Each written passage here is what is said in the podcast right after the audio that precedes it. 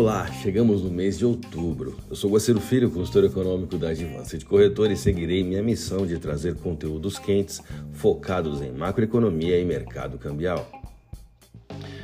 No mês de agosto, o índice de inflação mais monitorado pelo Federal Reserve, conhecido como o Índice de Gastos Pessoais, o PCE, apresentou uma variação de 0,4%, parcialmente abaixo das expectativas do mercado financeiro. O PCE é um indicador crucial para as autoridades do Fed e seu nível de desaceleração em relação às projeções gerou um cenário de análise cuidadosa. Além disso, o núcleo do PCE, que exclui os componentes de preços mais voláteis, como energia e alimentos, registrou um aumento de apenas 0,1 em agosto, marcando seu menor crescimento desde o final de 2020. Isso assume ainda mais relevância para o presidente do Fed, Jeremy Powell, que viu a estabilidade do núcleo do PCE sendo um elemento crucial na determinação das políticas monetárias.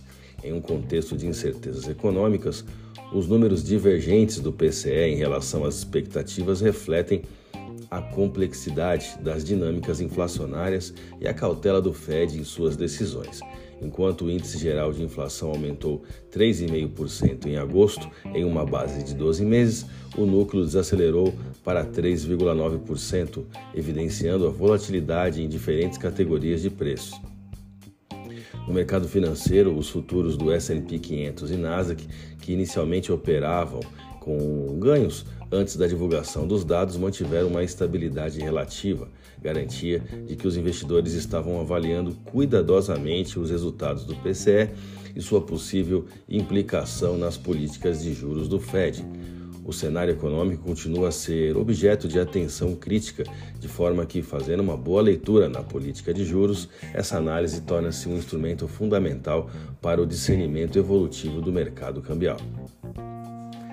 A China, que desempenha um papel crucial na avaliação do interesse estrangeiro pelos ativos locais brasileiros, revelou uma estabilidade notável em sua atividade fabril durante o mês de setembro, de acordo com uma pesquisa divulgada pela Reuters nesta última quinta-feira.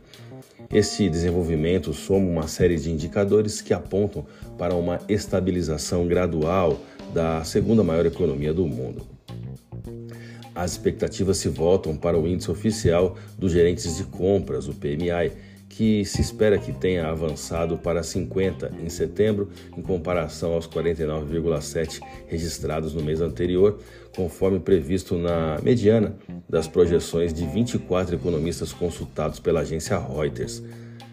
As estimativas variam de 49,8 a mais baixa a 50,6 a mais otimista.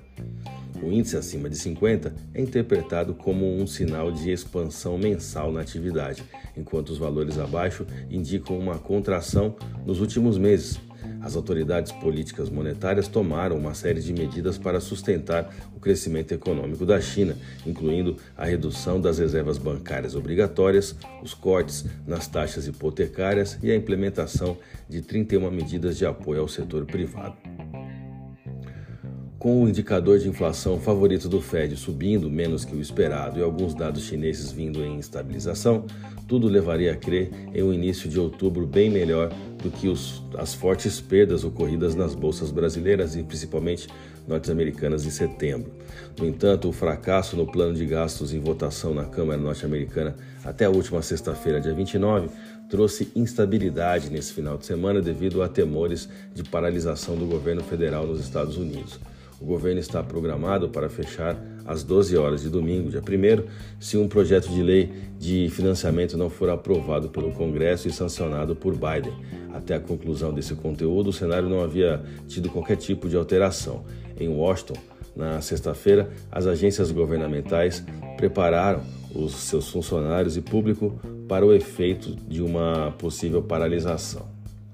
No Brasil, o IPCA 15 subiu 0,35%, fazendo o Ibovespa se distanciar dos 120 mil pontos, enquanto o dólar mantém pressionando a divisa brasileira acima dos R$ reais.